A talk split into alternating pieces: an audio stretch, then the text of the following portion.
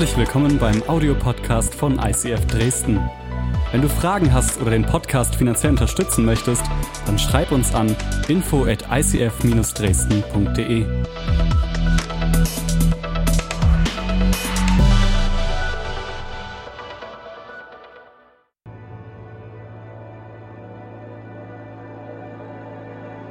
Sie brachten Jesus an einen Ort, der Golgatha heißt. Das bedeutet Schädelstätte. Dort wollten sie ihm Wein geben, der mit Myrrhe vermischt war, aber er nahm ihn nicht. Dann nagelten sie ihn ans Kreuz. Sie verlosten seine Kleider, indem sie darum würfelten, was jeder bekommen sollte. Es war neun Uhr morgens, als sie ihn kreuzigten. Über seinem Kopf wurde ein Schild am Kreuz befestigt, auf dem stand, wofür er angeklagt worden war. Die Aufschrift lautete König der Juden. Zusammen mit ihm wurden zwei Verbrecher gekreuzigt. Ihre Kreuze standen rechts und links von ihm.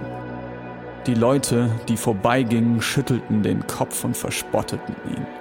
Ha! Du kannst doch den Tempel zerstören in drei Tagen und wieder aufbauen, oder? Nun, dann rette dich doch selbst und steig vom Kreuz herab.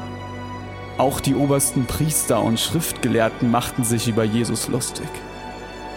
Andere hat er gerettet, lästerten sie. Aber sich selbst kann er nicht helfen.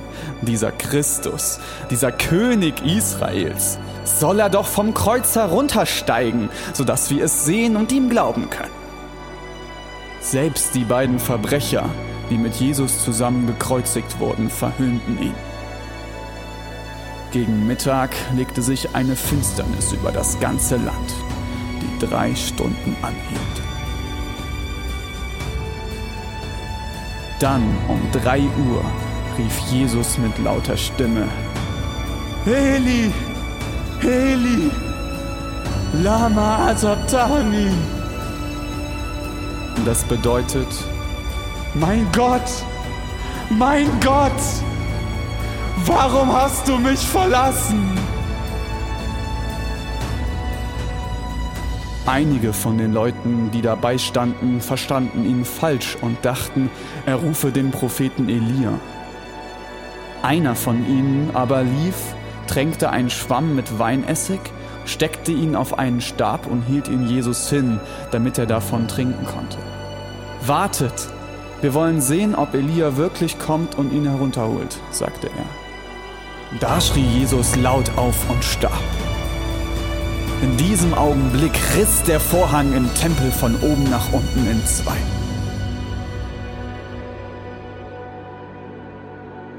Der römische Hauptmann, der dem Kreuz gegenüberstand und mit angesehen hatte, wie Jesus gestorben war, rief aus, Ja, dieser Mann war wirklich Gottes Sohn.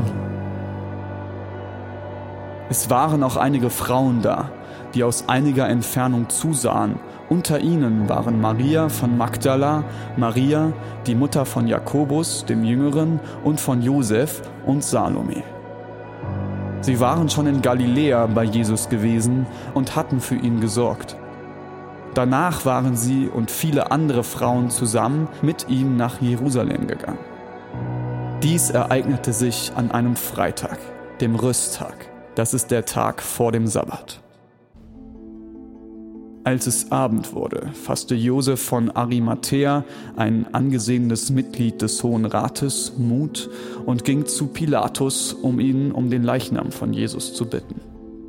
Josef war einer von denen, die auf das Kommen des Reiches Gottes warten. Pilatus konnte nicht glauben, dass Jesus schon tot war. Deshalb ließ er den verantwortlichen römischen Hauptmann rufen und fragte ihn. Der Hauptmann bestätigte den Tod und Pilatus überließ Josef den Leichnam. Josef kaufte ein langes Leinentuch, nahm den Leichnam vom Kreuz, wickelte ihn in das Tuch und legte ihn in ein Grab, das aus dem Felsen gehauen war. Dann wälzte er einen Stein vor den Eingang. Maria von Magdala und Maria, die Mutter von Josef, beobachteten, wohin der Leichnam von Jesus gelegt wurde. Am nächsten Abend, als der Sabbat vorüber war, kauften Maria von Magdala, Salome und Maria, die Mutter von Jakobus, wohlriechende Öle, um den Leichnam einzubalsamieren. Früh am Sonntagmorgen, gerade als die Sonne aufging, machten sie sich auf den Weg zum Grab. Unterwegs überlegten sie, wer ihnen den Stein vom Eingang des Grabes wegwälzen könnte. Als sie jedoch hinkamen, sahen sie, dass der Stein, ein massiver Felsblock, bereits zur Seite gewälzt war. Sie betraten die Grabhöhle und bemerkten dort auf der rechten Seite einen jungen Mann in einem strahlend weißen Gewand. Die Frauen erschraken sehr, aber der Engel sagte, Habt keine Angst. Ihr sucht Jesus von Nazareth, der gekreuzigt wurde. Er ist nicht hier. Er ist von den Toten auferstanden. Seht, das ist die Stelle, an der sie ihn hingelegt haben. Geht jetzt zu den Jüngern und sagt ihnen, auch Petrus, Jesus geht euch nach Galiläa voraus. Dort werdet ihr ihn sehen, wie er es euch gesagt hat, bevor er starb.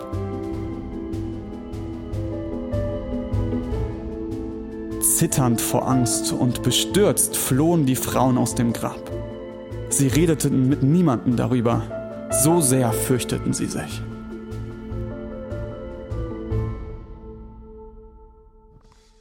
Wow. Guten Morgen. Der Herr ist auferstanden. Okay, das klang gerade eben so, wie es, ob wir irgendwas verkaufen. Wir versuchen es doch mal, okay? Der Herr ist auferstanden. Jawohl. Hey, wir feiern heute Ostern und wie gut ist das? Und ich freue mich so sehr auf diesen Sonntag. Wir freuen uns so sehr, dass du hier bist. Und ähm, ich liebe solche Sonntage, weil das sind Momente für mich als Pastor dieser Kirche, wo einfach mein Herz so voller Stolz ist. Allein schon die, die Band hier vorne, vor allen Dingen die Jungs, ne? also hier der Johannes alleine schon. Ne? Und habt ihr die drei anderen Jungs gesehen? Die haben sich richtig rausgeputzt. Und dabei ist noch nicht mal Muttertag. Also ich will gar nicht wissen, was ihr anzieht, wenn Muttertag ist. Hi, wir wollen heute reinstarten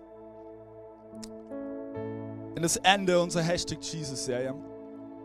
Wir haben uns die ganzen letzten Wochen haben wir uns in dieser weltweiten ICF-Kampagne Hashtag Jesus mit, mit Jesus auseinandergesetzt, mit seinen Aussagen auseinandergesetzt. Mit seinen Aussagen wie ich bin die Tür, ich ähm, ich bin der Weg. Was bedeutet das für dein und mein Leben heute? Kannst lieben, lieben gerne an unserem Podcast, gerne die Predigten nachhören auf allen möglichen Kanälen. Wir wollen heute gemeinsam diese Serie an diesem Ostersonntag zu Ende bringen mit dem Thema Ich bin die Auferstehung. Ich bin die Auferstehung. Was bedeutet das? Ich bin die Auferstehung. Okay, Jesus, Jesus sagt es, aber in welchem Kontext sagt er das eigentlich? Und was bedeutet das für dein und mein Leben? Das wollen wir heute rausfinden. Ne? Und ich will dich mit reinnehmen in eine Geschichte, wo es im wahrsten Sinne des Wortes um Leben und Tod ging. Und ich will dir ganz kurz den Kontext erklären, bevor ich dir diese prägnante Stelle vorlese. Es gab Maria und Martha und äh, die zwei Damen gehörten mit zum engsten Kreis von Jesus. Und der Bruder von den zwei Ladies hieß Lazarus. Und Lazarus wurde eines Tages sterbenskrank.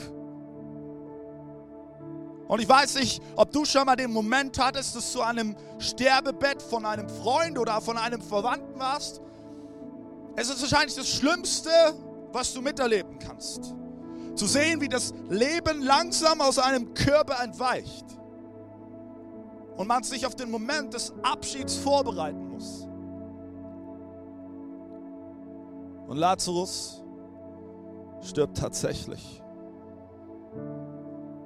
Und dann lesen wir in Johannes Kapitel 11, und ich lade dich ein mitzulesen, ob in deiner Bibel oder am Screen. Johannes 11, 21 bis 27 lesen wir. Maria, Martha sagte zu Jesus, Herr, wärst du hier gewesen, wäre mein Bruder nicht gestorben. Aber auch so weiß ich, Gott wird dir alles geben, was du auch immer bittest. Jesus sagte zu ihr, dein Bruder wird auferstehen. Und Martha hörte das, aber sie, sie, sie hat es nicht so verstanden, wie Jesus es gemeint hatte. Denn sie sagte, ja, erwiderte Martha, am Tag der Auferstehung, wenn alle Menschen irgendwann auferstehen. Jesus sagte zu ihr, nee, nee, nee, nee. Ich bin die Auferstehung und das Leben. Wer an mich glaubt, wird leben, auch wenn er stirbt. Er wird ewig leben, weil er an mich geglaubt hat und niemals sterben.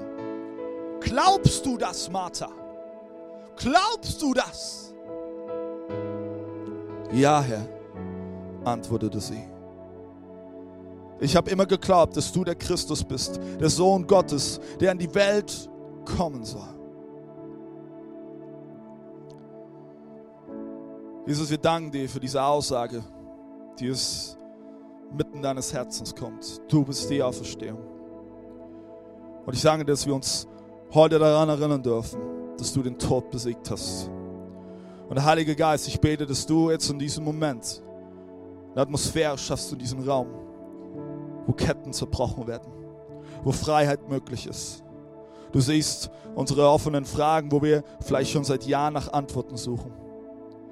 Du siehst unsere Emotionen, du siehst vielleicht unsere Verzweiflung, unseren Frust, aber auch genauso unsere Freude und unsere Leidenschaft.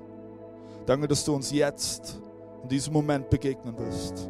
Genau da, wo wir es brauchen. Und ich bete in deinem Namen, dass weder Stolz noch Egoismus uns im Weg stehen soll, dass wir dir begegnen. Amen. Vielen Dank, Johannes. So gut. Ich bin die Auferstehung. Das ist schon eine steile Aussage von dem Menschen, oder? Stell dir mal vor, du gehst, bist in der Prager Straße, ja? Du läufst entlang, willst vielleicht shoppen gehen, bist gerade auf dem Weg zu New Yorker oder H&M, was weiß ich, und dann steht jemand auf dem Bierkasten und schreibt, ich bin die Auferstehung. Wie, wie würden wir normalerweise reagieren? Shoppen nicht gesehen.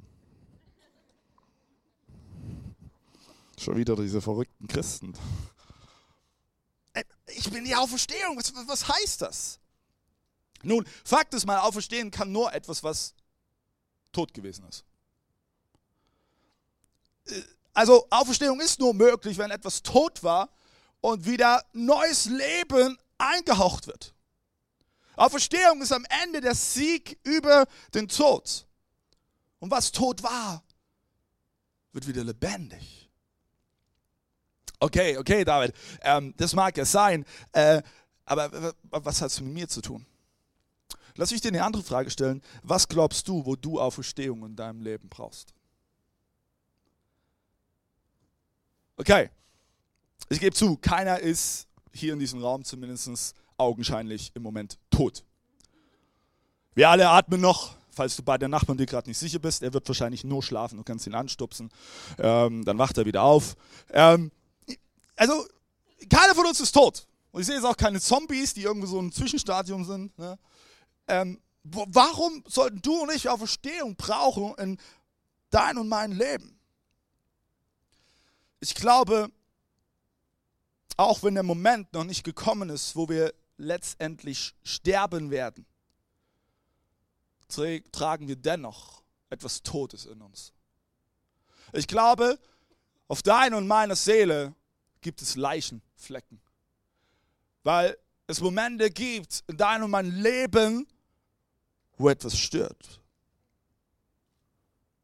Was meinst du damit, David? Wo soll etwas in mir sterben? Ich will dir ein paar Beispiele bringen. Bei jedem Betrug, den du selbst begehst oder der an dir begangen wird, stirbt etwas in dir. Vielleicht der Glaube an das Gute. Bei jeder Verletzung, egal ob mental oder körperlich, die du anderen zufügst oder die, die, die dir zugefügt wird, stirbt etwas in dir, in deiner Seele, tief drin, in deinem Herzen. In jeder Lüge, in jedem Hass, in jeder Bitterkeit, in jeder Einsamkeit, in jedem ungesunden Streit stirbt etwas. Und es ist wie ein Strudel. Ein Strudel, der dich immer tiefer und tiefer zieht. Ich weiß nicht, ob du schon mal so einen Strudel miterlebt hast, einem wild reißenden Fluss. Wenn du einen guten Guide hast, erklärt er dir von vornherein, halt dich davon fern. Weil wenn du einmal darin reingerätst, kannst du nicht einfach in deinem Boot sitzen und sagen, ich werde schon allein da rauskommen. Du musst kräftig ackern. Ich mache mal Wild Russell Rafting fahren und wir sind in so einen Strudel reingekommen.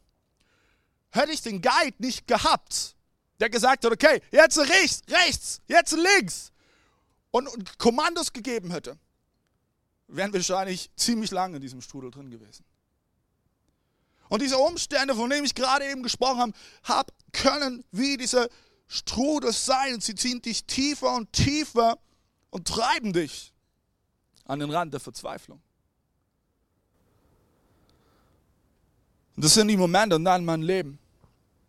Das stellt mir die Frage, warum wurde ich eigentlich geboren? Warum wurde ich eigentlich geboren? War es ein Unfall? War es ein Unfall? Das Ding ist, wenn es kein Unfall war, dass du geboren wurdest, und daran glaube ich zutiefst, dann muss dein Leben eine Bedeutung haben.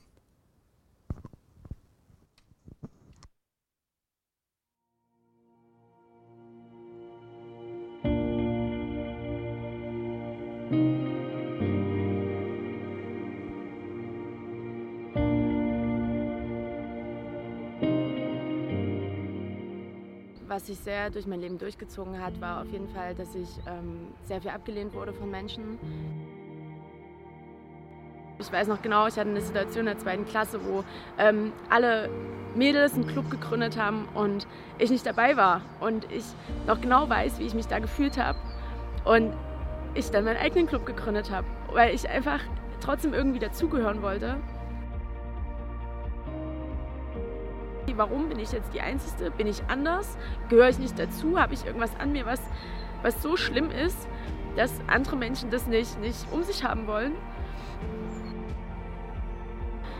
Dass sich wirklich so weit hochgesteigert hat durch die, durch die Ablehnung von meinem Vater und durch die Ablehnung in der Schule, dass ich dann immer versucht habe, mir diese Bestätigung bei Männern zu suchen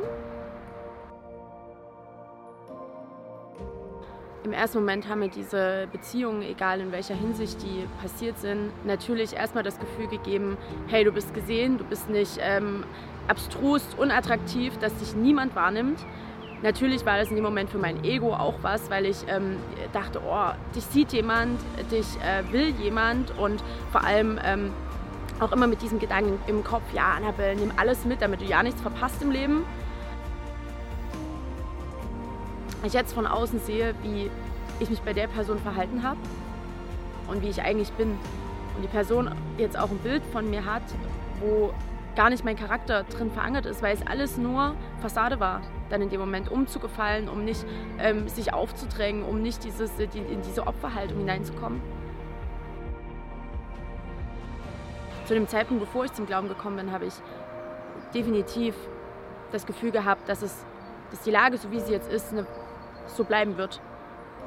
Man hat immer irgendwo seine Wunschvorstellung, aber die erschien mir so utopisch, dass es ein Wunsch war und erstmal ein Wunsch blieb.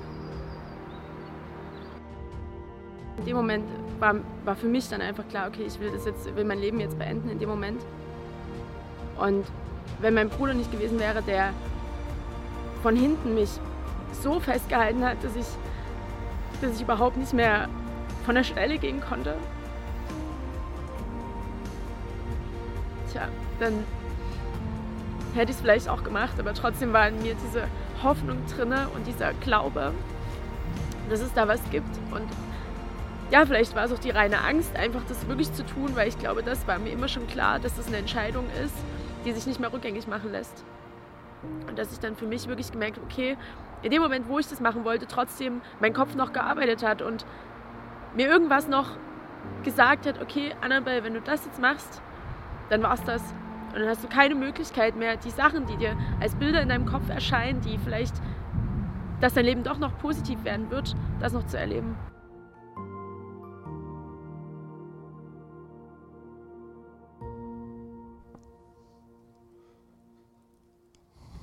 Wow. Annabelle, ich weiß, du sitzt da oben. Danke, dass du das geteilt hast. Danke für deinen Mut. Das sind die Momente, von denen ich gesprochen habe. Etwas stirbt in dir und mir. Es sind Momente, wo du an den Rand getrieben wirst, wo du dich fragst, wie sollst du da wieder rauskommen? Dir fehlt die Hoffnung. Aber vielleicht denkst du jetzt gerade, okay, was hat das mit mir zu tun? Bei Annabelle war es unter anderem die teilweise unerwiderte Liebe, nach der sie sich so sehr sehnte, die sie in den Strudel reintrieb. Was ist es bei dir? Das Ding ist, wir haben ein Problem, vor Dingen in unserer westlichen Welt. Wir leben in Ländern mit allen materiellen Reichtum und allen nicht materiellen Reichtum und augenscheinlich glücklichen Familien und glücklichen Lebensumständen. Es scheint augenscheinlich, scheint alles perfekt zu sein, oder? Das ist die Welt von Instagram und Facebook, die Welt unserer Hollywood-Filme. Alles ist eine aufpolierte Fassade.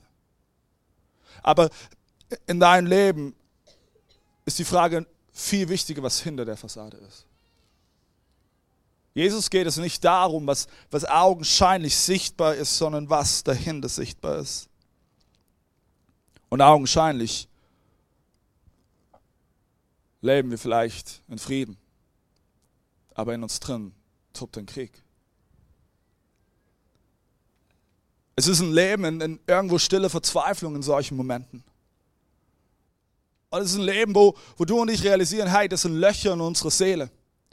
Und, und das Ding ist, egal mit was wir versuchen wollen, diese Löcher in unserer Seele zu füllen, ob es ist mit Essen und Trinken, ob es ist mit schönen Autos oder schönen Frauen, ob es ist mit, mit, mit, mit Geld oder egal wie viele Kinder du auch hast oder wie viele loyale Freunde du am Ende hast, wenn du versuchst damit dieses Loch in deine Seele zu füllen,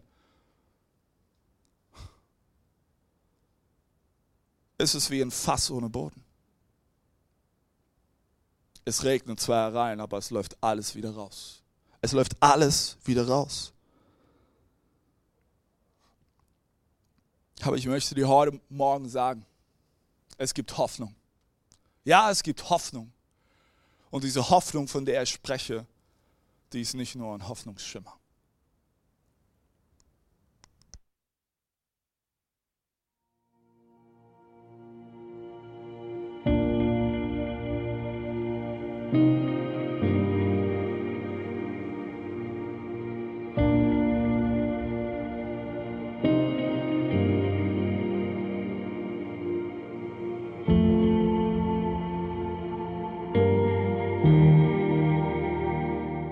Also ich weiß noch genau, wie ich ähm, damals das erste Mal ins ICF gekommen bin. Ähm, ich wurde eingeladen ähm, von jemandem und ähm, bin reingekommen und wurde sofort von jemandem total freundlich und ähm, fröhlich empfangen und direkt äh, an die Hand genommen und mit reingenommen, was ich wirklich zuvor überhaupt nicht kannte. Das war für mich so prägend, diese Freundlichkeit, diese Herzlichkeit von jemandem, der quasi neu irgendwo hinkommt. Und als es dann hieß, dass sich ähm, die Menschen melden können, die Gott in ihrem Leben in ihr Leben einladen wollen, weiß ich noch, dass ich da stand und mich erstmal nicht gemeldet habe und dass es dann wirklich, ich wie so ein, also die Augen zu hatte wie ein, wie ein Licht oder wie ein heller Schein gesehen hatte und meine Hand wie ein Magnet nach oben ging. Und das, ähm, das werde ich nie vergessen, weil dann die gesamte Gemeinde für mich gebetet hat und es war so intensiv, dass ähm, mir das sogar mehr in Erinnerung geblieben ist als das eigene Gebet, was ich gesprochen habe, dass einfach Menschen für mich gebetet haben, was in dem Moment für mich, ich kannte das nicht und es war für mich in dem Moment, wow. In den letzten anderthalb Jahren, seitdem ich Gott in meinem Leben habe, durfte ich erleben, wie es ist, der Tod, der in meiner Seele war und die Dunkelheit, die war, wie das wirklich zu Licht erweckt wurden und ich da wirklich Heilung erlebt habe von Sachen, wo ich nie gedacht hätte, dass ich Hass zu Liebe wandeln kann, dass ich ähm, Unvergebenheit zu Vergebung wandeln kann. Und ich rückblickend auf dieses, diese anderthalb Jahre, die das jetzt erst sind, wirklich sagen kann, dass die Wünsche, die ich hatte, das, was ich mir erträumt hatte, dass das übertroffen wurde, dass mein, mein Leben sich gewendet hat von 0 auf 180 Grad. So ein Beispiel, wo ich ähm, total gemerkt habe, dass da Gott am Wirken war, war, dass ich ähm, eine sehr schlechte Beziehung zu meinem Vater hatte. Ich hatte den Kontakt abgebrochen 2015 und hatte dann drei Jahre mit ihm keinen Kontakt, bis ich ähm, zur Kirche gekommen bin. Und nicht mal ein Vierteljahr oder nicht mal ein halbes Jahr später, ich glaube fünf Monate später, ich durch Zufall mich mit ihm getroffen habe und da auch noch in einer totalen Anti-Haltung war und ähm, null vergeben konnte und immer noch auch dieses Hassgefühl hatte und wie Gott das einfach von heute auf morgen komplett weggenommen hat. Und ähm, es natürlich aber trotzdem auch jetzt noch Sachen in meinem Leben gibt, wo ich mit kämpfe, auch mit Ängsten, wo ich jetzt immer noch angehen muss und wo ich immer noch mit Gott dran bin, da immer und immer wieder das abzulegen und ans Kreuz zu bringen. Oder wo andere Themen sind, auch Vergebungsthemen, wo ich immer noch auch dabei bin, anderen Menschen zu vergeben. Was ich ganz klar spüre, seitdem ich Gott in meinem Leben habe, ist, dass ich einfach eine neue Identität bekommen habe. Dass ich früher ganz viel rumgestrauchelt bin und nicht wusste, wer ich bin und jetzt wirklich ähm, jemanden habe, wo ich mich darauf berufen kann, dass ich geliebt bin, dass ich perfekt geschaffen bin, dass ich Menschen um mich herum habe, die mir das sagen und die mich ähm, die mir, die mir helfen, mein Potenzial auszuschöpfen und ich dadurch unglaublich aufgeblüht bin. Ich an meinem Selbstwert gearbeitet habe und jetzt wirklich ähm, ich selbst sein kann und auch ähm, so sein kann, wie ich bin, auch wenn das vielleicht nicht Standard ist. Und dass ähm, ich wirklich jetzt rückwirkend betrachtet sagen kann, dass ich da ein Wunder erlebt habe. Und ich mir nicht nur in, in Bezug auf Gott, sondern wirklich ich eine Gemeinschaft gefunden habe, die ich mir immer gewünscht habe. Und sich da wirklich von mir einen Herzenswunsch erfüllt hat. Und ich glaube, dadurch alleine schon ganz viel in mir auch geheilt ist.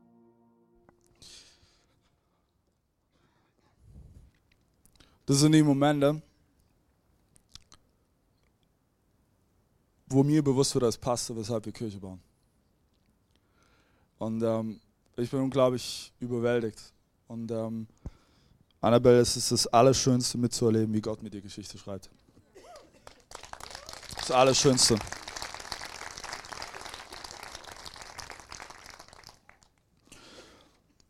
Was Annabelle uns da gerade eben erzählt hat, was sie erlebt hat, wie ein Minus in ihrem Leben zu einem Plus wurde, das ist Auferstehung. Das ist das Wunder zu Ostern. Das ist, wovon Jesus spricht. Was hat Annabelle erlebt? Die Person, zu der Gott sie eigentlich geschaffen hat. Die Person, die, die Gott eigentlich in sie hineingelegt hat, mit all ihrem Potenzial, ist wieder auferstanden. Es ist, sie, ist wieder auferstanden. Weißt du, Annabels Lebensumstände hat der Feind genutzt, um sie niederzudrücken, niederzuhalten und ihr Potenzial zu deckeln, sodass sie nie ihr Potenzial entfaltet. Weil weißt du was? Das ist das Ziel des Feindes. Der Feind hat viele Namen. Du kannst ihn Teufel nennen, du kannst ihn Luzifer nennen oder Feind, wie auch immer. Und das Ziel des Feindes ist, er, er, will alles tun, um dich in deiner Geschichte zu schwächen. Er will versuchen, deine Vergangenheit gegen dich zu verwenden. Deine Misserfolge will er versuchen, gegen dich zu verwenden um alles in dir drin zu zerstören, dass das göttliche Potenzial, was in dir ist, nie zum Vorschein kommt.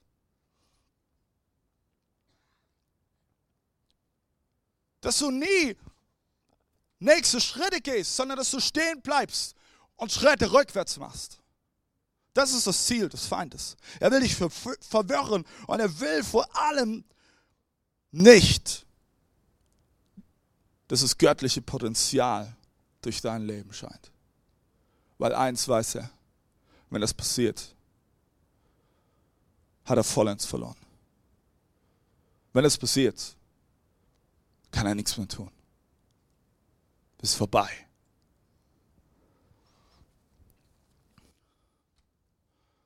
Ich weiß nicht, was es bei dir in deinem Leben ist, wo du merkst, du brauchst vielleicht diese Auferstehungskraft von Jesus. Ich weiß nicht, wo bei dir in deinem Leben ein Minus ist, was zu einem Plus werden muss. Vielleicht hast du nie einen liebevollen Vater erlebt. Ein Vater, der, der mal dich in die Arme nimmt und sagt, ich liebe dich, ich bin stolz auf dich. Und dadurch ist etwas in dir drin gestorben, etwas, etwas wurde beerdigt, nämlich die Liebe. Hast du gewusst, dass väterliche Liebe so wichtig ist? So wichtig. Vielleicht wurdest du missbraucht, körperlich oder mental. Und der Glaube an das Gute ist in dir drin gestorben. Vielleicht tust du seit Jahren mit dir diese Verletzung mitschleppen, dies, dies, dieses Traumata. Und du hast es vielleicht noch nie angesprochen. Du, bist, du, du hast nie den Mut gefunden, zu sagen, ja, das ist passiert.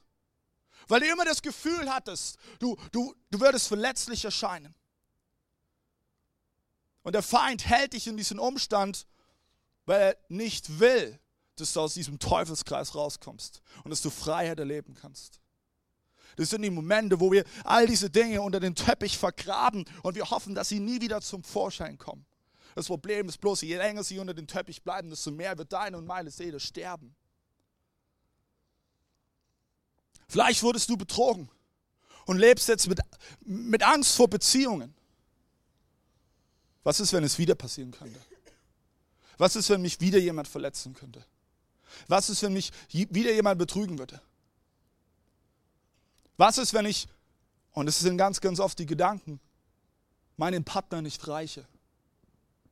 Weil das das Gefühl hervorruft bei Betrug.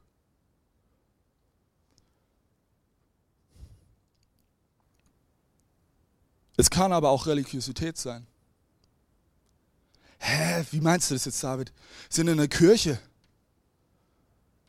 Das ist jetzt ein ganz wichtiger Moment. Ich folge keiner Religion nach. Ich folge Jesus Christus nach. Ich folge keiner Religion nach. Ich glaube nicht an eine Religion. Ich glaube an den lebendigen Gott und sein Name ist Jesus Christus. Das ist ein großer Unterschied. Das ist ein riesengroßer Unterschied. Weißt du, wir, ich erlebe immer wieder, und jetzt, Leute, jetzt kommt vielleicht so ein bisschen heiliger Zund bei mir durch, und vielleicht rede ich dir jetzt in den nächsten paar Sekunden auf die Füße, aber vielleicht bist du genau deshalb heute hier. Weißt du, ich, ich kann es nicht mehr sehen, teilweise auch in Kirchen, ne? wir lallen vor uns hin. Und wir, uns ist gar nicht mehr bewusst, dass wir einen lebendigen Gott haben, der den Tod besiegt hat und der den Weg frei gemacht hat, dass du Freiheit erleben kannst. Wir lesen davon in der Bibel und sind total unberührt. Wie kann das sein, wenn du so etwas liest, dass jemand so ein Opfer für dich tut, dass es nicht dein Herz berührt? Soll ich dir verraten, warum? Religion. Religion. Es geht immer darum, ja, Regeln, Gesetze. Das ist das, was zählt. Du hast nichts verstanden. Jesus kam als Mensch auf diese Welt um Freiheit zu ermöglichen und, und einen Weg frei zu machen für seine unbändige Liebe, die, die, die alles zerstören kann, was uns zerstören will. Alles. Und das ist Ostern. Das ist Ostern. Vielleicht sagst du, ich bin ja schon mein Leben lang Christ, aber vielleicht ist es gerade du, der die Auferstehung braucht zu Ostern. Vielleicht ist es gerade du, der es wieder braucht, dass er realisiert, hey, du glaubst an den lebendigen Gott. Das ist nicht Tradition, das ist nicht Religion, das ist eine lebendige Beziehung. Eine lebendige Beziehung, wo, wo, wo du erleben darfst, dass Gott mit mir jeden Tag an deiner Seite ist. Ja, und deswegen sind wir auch leidenschaftlich als Kirche. Weil weißt du was? Ich glaube an den leidenschaftlichen Gott. Ich glaube an den Gott, der, der den größeren Beweis für seine Leidenschaft hätte gar nicht geben können, nämlich dass es seinen eigenen Sohn gibt. Und Leute, ich wünsche mir so sehr, dass wir davon aufwachen. Und vielleicht, vielleicht bist du innerlich geblendet. Und vielleicht ist es Zeit, dass der Vorhang vor deinen Augen, der religiöse Vorhang, heute an diesem Sonntag in zwei bricht.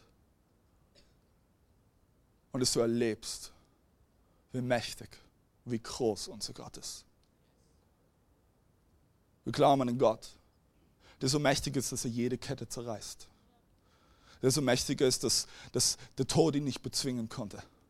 Der Tod konnte ihn einige Tage halten. Aber er konnte ihn nicht ewig halten. Der Tod wurde besiegt. Und genauso wurde auch der Tod, den du und ich immer wieder in unsere Seele tragen, er wurde besiegt. Der Weg ist frei. Das Einzige, was du zulassen musst, ist ihn an dein Herz ranzulassen.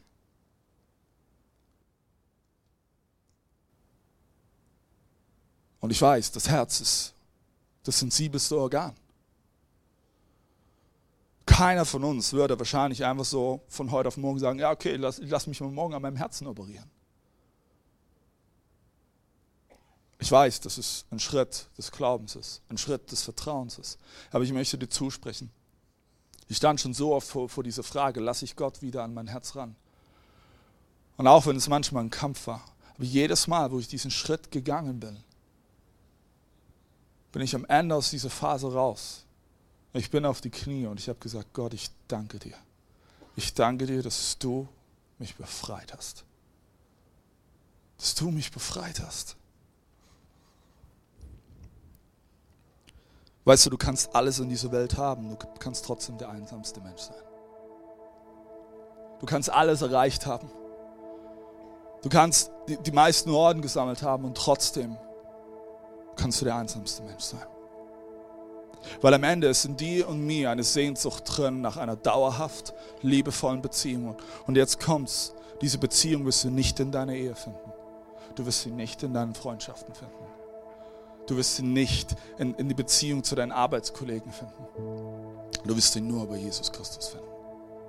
Denn nur er kann diese dauerhaft, konstant, liebevolle Beziehung schenken. Denn du musst wissen, es waren nicht die Nägel, die Jesus am Kreuz hielten. Es war seine Liebe zu dir. Es war seine Liebe zu dir weil, weil sein Herz übersprudelt von Liebe für dich. Und vollkommen unabhängig davon, was du getan hast, was du noch tun wirst und, und was du in Zukunft noch alles ansammeln wirst. Seine Liebe zu dir ist bedingungslos. Weil er dich so sehr als ein Kind angenommen hat. Vielleicht bist du heute hier und du kämpfst innerlich mit Perfektion. Und das ist übrigens auch ein Teil von Religion. Wir, wir, wir meinen zu denken, ich muss erst perfekt sein, bevor ich mit Gott den nächsten Schritt tun kann. Ich muss erst perfekt sein, bevor Jesus was mit mir anfangen kann. Ich muss erst perfekt sein, bevor. Das sind diese Gedankenkarusselle. Ich muss erst den Teil abhaken, bevor, bevor ich den nächsten Schritt gehen kann. Aber weißt du was? Es geht null um Perfektion. Es geht Gott einzig und allein um dein Herz. Keiner von uns ist perfekt. Wir sind alle fehlerhaft. Auf gut Deutsch gesagt, wir bauen alle Scheiße. Ist es doch so, oder? Aber weißt du, Jesus schaut auf dein Herz. Und egal, wie deine Vergangenheit aussieht, Gott kann es gerade rücken. Ich möchte dir eine Bibelstelle vorlesen aus dem Lukas Evangelium. Und Lukas berichtet davon, dass ähm, er am Ende mit einer dieser zwei Gefangenen ins Gespräch kam. Und, und Jesus drehte sich zu einer dieser Gefangenen. Und der Gefangene sagte zu ihm, in Lukas 23, 42 bis 43. Jesus, gedenke an mich, wenn du in dein Reich kommst. Und Jesus sprach zu ihm, wahrlich, ich sage dir, heute, noch heute wirst du mit mir im Paradies sein. Noch heute. Du, bei, bei, bei diesem Gott, an dem wir glauben, bei Jesus Christus gibt es eine zweite Chance, es gibt eine dritte Chance, es gibt eine vierte Chance, es gibt eine fünfte Chance. Aber du hast die Wahl. Du kannst entscheiden. Und er wird deine Entscheidung akzeptieren, weil er ein guter Vater ist, weil er dir einen freien Willen gegeben hat.